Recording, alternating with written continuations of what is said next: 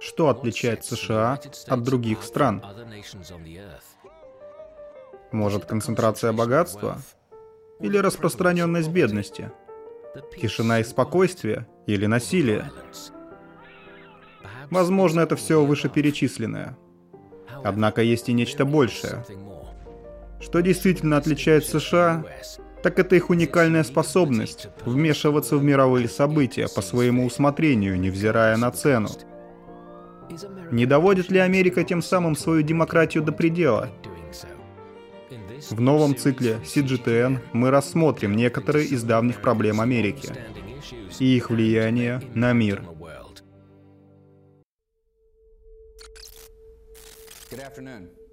По моему приказу, вооруженные силы США начали наносить удары по лагерям подготовки террористов Аль-Каиды и военным объектам режима талибов в Афганистане.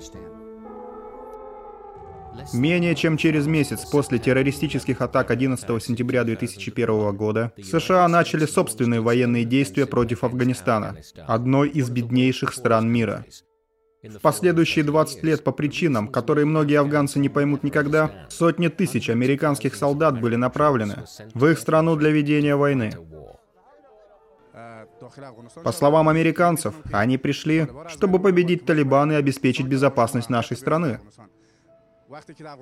Но мы видели, что они делали, пока находились здесь. Они принесли нам лишь бедность и нестабильность. Вместо поражения талибов, война закончилась тем, что спустя 20 лет изгнания группировка снова пришла к власти. Сотни тысяч мирных жителей Афганистана погибли в результате военных действий. Я помню, как американцы пришли в мой родной город. Я помню людей, которых они убили. Американцы бомбили и разрушали наши дома.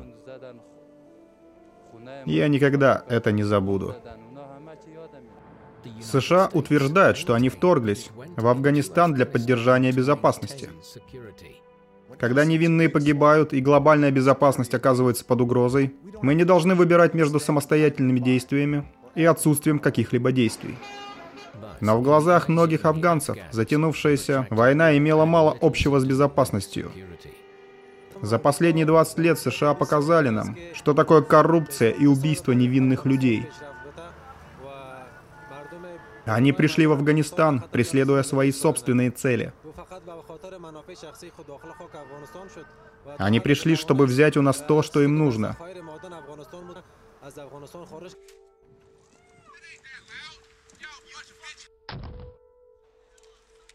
После этого провала мы никогда не позволим ему повториться. США потратили 20 лет и потерпели неудачу.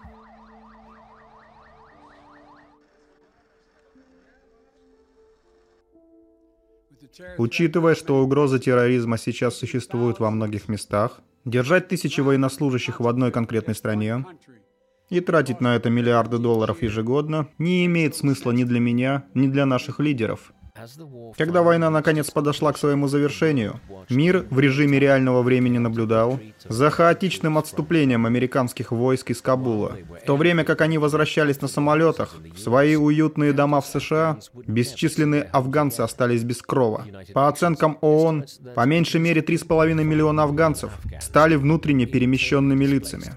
И еще 2,6 миллиона бежали за границу. Афганистан лишь одна из многих стран, против которых США вели нескончаемые войны на протяжении десятилетий.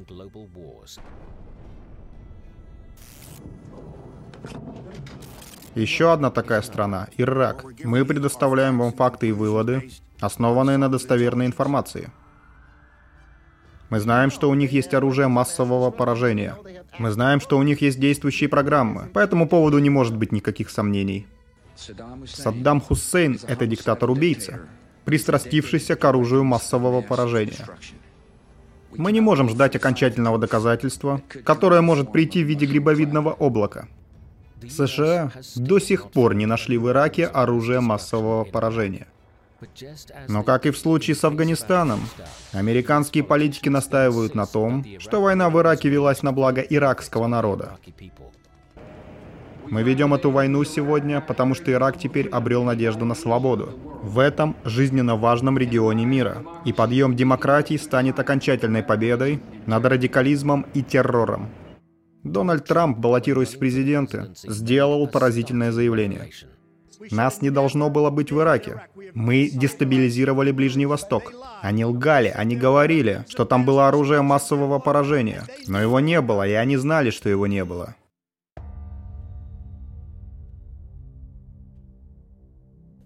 Вторжение США в Ирак не должно было помочь Ираку достичь демократии, как утверждалось ранее. Вместо этого оно было направлено на укрепление доминирования США на Ближнем Востоке. Ирак был ключом к этой стратегии, поэтому США хотели укрепить это слабое место в своем влиянии в регионе.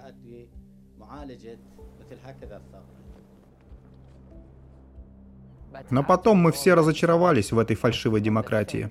На самом деле я больше не доверяю свободе. Я не доверяю этой войне, я не доверяю демократии. И все это из-за американцев. Из-за того, что они сделали в моей стране. Как и в Афганистане, миллионы мирных жителей Ирака были вынуждены покинуть свою родину и стать беженцами. Мы говорим также о миллионах других иракцев, которые были ранены, вынуждены переместиться внутри страны или покинуть страну и стать беженцами. Когда мы говорим о 30-миллионной стране, в которой 5 или 6 миллионов человек были убиты, ранены или перемещены, а США действительно убили этих людей, это катастрофа, без преувеличения. Это все равно, что 50 или 60 миллионов американцев были бы убиты, ранены или перемещены из-за иностранного вторжения. У нас не было выбора. Нам пришлось приехать сюда. Нам приходится жить там, где для этого есть возможности. Детям приходится особенно тяжело. Нет воды, нет туалета, что вы видите, когда смотрите на их лица? Они весь день находятся на солнце без воды.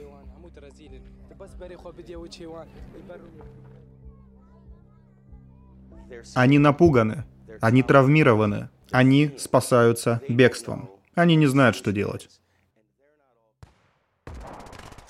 Следующим пунктом в списке целей для Вашингтона была Сирия. Начиная с 2011 года, США и их союзники потратили миллиарды долларов на поддержку повстанцев, сражающихся с сирийским правительством.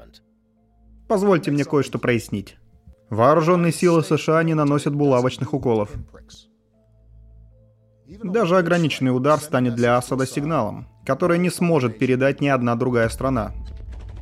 Война в Сирии продолжается уже более 10 лет, и вряд ли она закончится в ближайшем будущем. Война разрушила экономику страны, способствовала подъему ИГИЛ и погубила миллионы жизней. На сегодняшний день ситуация в Сирии — это один из самых тяжелых гуманитарных кризисов во всем мире.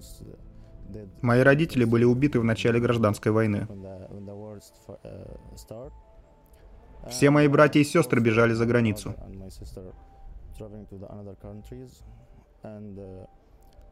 Uh, в Данию, Германию и Австрию.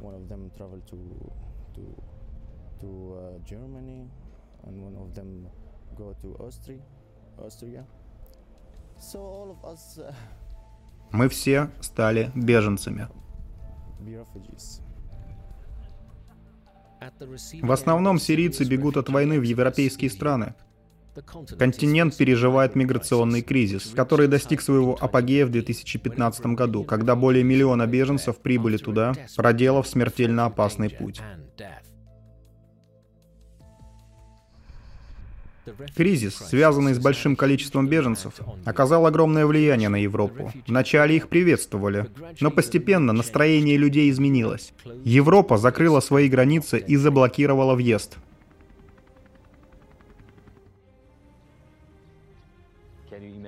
Представьте, что вы спите на своей ферме, в своем доме со своей семьей,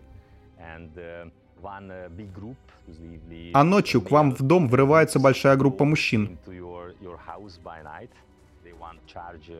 Может, они хотят зарядить свои смартфоны, чтобы позвонить торговцам людьми? Или они хотят ночью съесть вашу еду на вашей кухне? Можно понять европейцев, тех же немцев или кого-то, французов, которые живут спокойно, все улажено, и вдруг приходят люди, которых надо обеспечить всем, и которых еще нас говорят, не ходите в джинсах, не ходите в мини-юбках, они раздражают наши религиозы. Слушайте, они э, жили тут, вот как они живут, так они живут. Это вам может что-то не нравится там.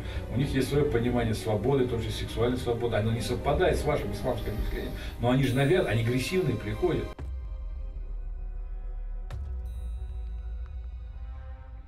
От Афганистана до Ирака, от Ливии до Сирии. Не менее 20 миллионов человек стали беженцами. Некоторые из них были переселены, многие другие до сих пор не имеют постоянного места жительства.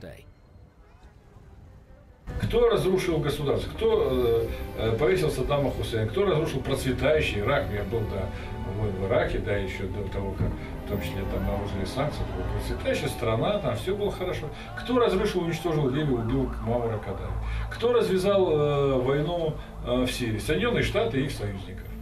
В Сирии тоже Соединенные Штаты и Турция. Американцы виноваты, европейцы, они их поддерживали, ля-ля-ля. Вот теперь вы и расхлебываете. До Америки, как я уже сказал, далеко они не доплывут, а вот до вас они добрались. Соединенные Штаты, ограниченные океаном с востока и запада, в значительной степени защищены от кризиса, связанного с беженцами. Бывший президент Дональд Трамп не стеснялся затрагивать эту проблему. США не будут лагерем для мигрантов. И они не будут местом содержания беженцев. Не будут. Вы посмотрите, что происходит в Европе. Посмотрите на то, что происходит в других местах. Мы не можем допустить, чтобы это произошло в Соединенных Штатах. При мне этого не будет. За последние два десятилетия США приняли около 200 тысяч беженцев из Афганистана, Ирака и Сирии. Но это лишь сотая часть от числа перемещенных лиц. В этих трех странах, разрушенных в результате действий Соединенных Штатов, если США в основном избежали наплыва беженцев с Востока, то в борьбе с теми, кто хлынул через их южные границы, дела обстоят немного иначе. Это был очень тяжелый переезд. Дороги у нас все украли. Мы голодаем. Период с 2018 по 2021 год в среднем около 400 тысяч человек ежегодно покидали регион Северного треугольника Центральной Америки, спасаясь от экономических трудностей и разгула преступности, охвативших их собственные страны – Сальвадор, Гондурас и Никарагуа. Их целью были США, которые в течение многих лет обрекали их родные страны на страшные лишения, реализуя политику экономического империализма. Однако зачастую страдания этих беженцев лишь приобретали иную форму.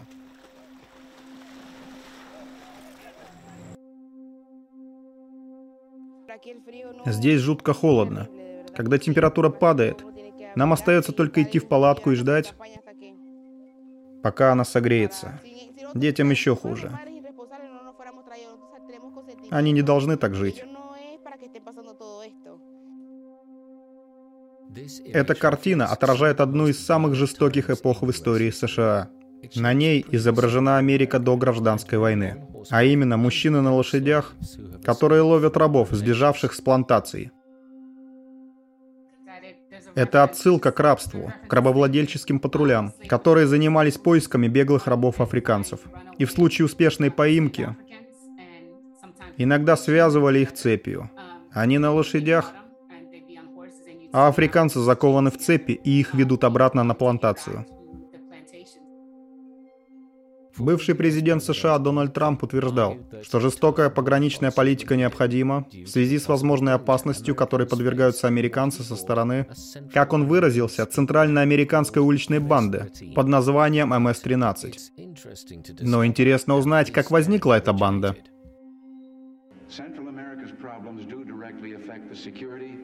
And the well-being of our own people. And Central America is much closer to the United States than many of the world trouble spots that concern us. Сальвадор находится ближе к Техасу, чем Техас к Массачусетсу. Во время гражданской войны в Сальвадоре в 1980-х годах левые повстанцы боролись с правым правительством – которые обвиняли в широкомасштабных нарушениях прав человека и которые поддерживали США. Для президента Рональда Рейгана возможная угроза коммунизма была опаснее любых нарушений прав человека. Для многих в администрации Рейгана это было очень даже реально. Страх перед Советским Союзом, страх перед коммунизмом, страх перед продвижением коммунизма, перед еще одной Кубой, еще одним плацдармом.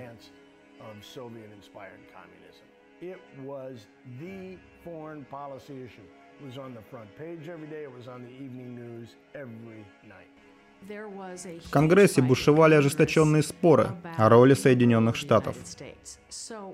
Поэтому было решено действовать более скрытно. Обеспечивать вооружение, стрелковое оружие и обучение.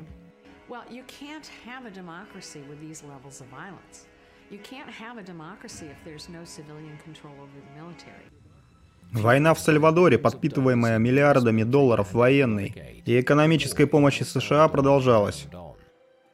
По мере того, как самая маленькая страна Центральной Америки погружалась в бездну насилия, все больше и больше беженцев устремлялись в США. Именно тогда и зародилась банда МС-13. Как написала в Твиттере, американская конгрессвумен Александрия Окасио-Кортес, США десятилетиями благоприятствовали смене режимов и дестабилизации в Латинской Америке. Нельзя поджигать дома людей, а потом обвинять их в бегстве. По иронии судьбы, спровоцированный США кризис беженцев теперь дестабилизирует сами Соединенные Штаты. Многие американцы, как и жители Европы, начинают жаловаться на рост преступности, который угрожает политической и социальной стабильности. В рождественскую ночь 2022 года три автобуса с венесуэльскими мигрантами были доставлены из Техаса в дом вице-президента Камалы Харрис – Мы сделаем все, чтобы улучшить иммиграционную систему. Вместо того, чтобы работать с нами над решением проблем, республиканцы играют в политику с людьми, используя их как сценический реквизит. То, что они делают, просто неправильно. Это не по-американски. Это безрассудно. Все эти люди в Вашингтоне и Нью-Йорке били себя в грудь. Когда Трамп был президентом, говорили, что они горды предоставлять убежище. Говорили, как плохо иметь безопасную границу. Но как только даже малая толика того, с чем эти приграничные города сталкиваются каждый день? Приходят к ним в дом, они вдруг впадают в ярость и не желают, чтобы это происходило. Это говорит о том, что их показная добродетель – обман и лицемерие. Наряду с повсеместным распространением наркотиков, насилием с применением огнестрельного оружия и растущим разрывом в доходах, миграционный кризис стал еще одной проблемой, вызывающей все более ожесточенные споры в американском обществе. Вместо того, чтобы просто высылать мигрантов, не следует ли США сделать небольшую паузу, изучить причины этого кризиса и задуматься о том, кто его спровоцировал?